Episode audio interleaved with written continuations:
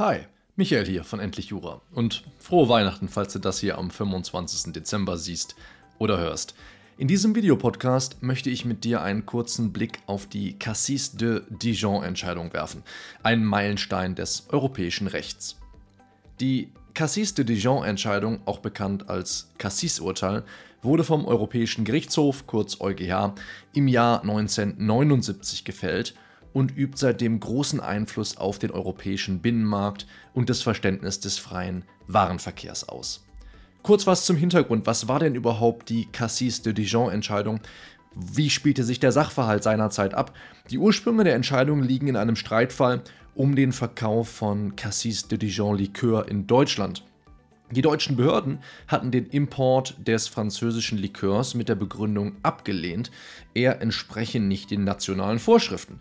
Und der EuGH musste jetzt entscheiden, ob nationale Regelungen wie diese den Grundsätzen des freien Warenverkehrs widersprechen. Zu den Leitlinien der Cassis de Dijon-Entscheidung. Naja, die Cassis de Dijon-Entscheidung etabliert erstmal zwei grundlegende Prinzipien. Einmal das Mutual Recognition Principle, also das Prinzip der gegenseitigen Anerkennung. Wenn ein Produkt in einem EU-Mitgliedsstaat rechtmäßig hergestellt und dort in den Verkehr gebracht wird, muss es auch in anderen Mitgliedstaaten anerkannt werden, es sei denn, es gibt zwingende Gründe, die eine Einfuhrbeschränkung rechtfertigen. Und dann noch die Rule of Reason, also die Regel der Vernunft.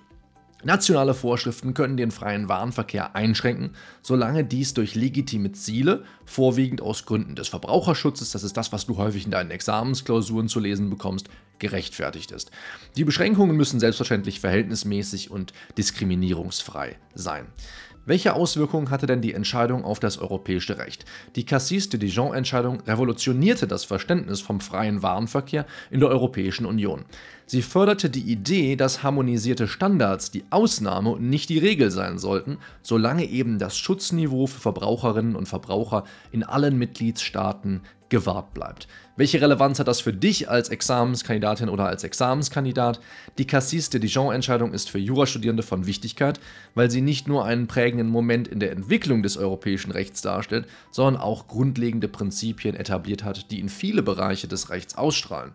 Wenn du also ein Verständnis für die Prinzipien der gegenseitigen Anerkennung und der Regel der Vernunft hast, dann kannst du nicht nur die Grenzen nationaler Regelungen im europäischen Binnenmarkt richtig bestimmen, sondern du kannst dir auch in allen anderen Regelungskreisen und Fächern von Jura in allen drei Rechtsgebieten Argumentationsmuster anhand dieser zwei Prinzipien aufziehen.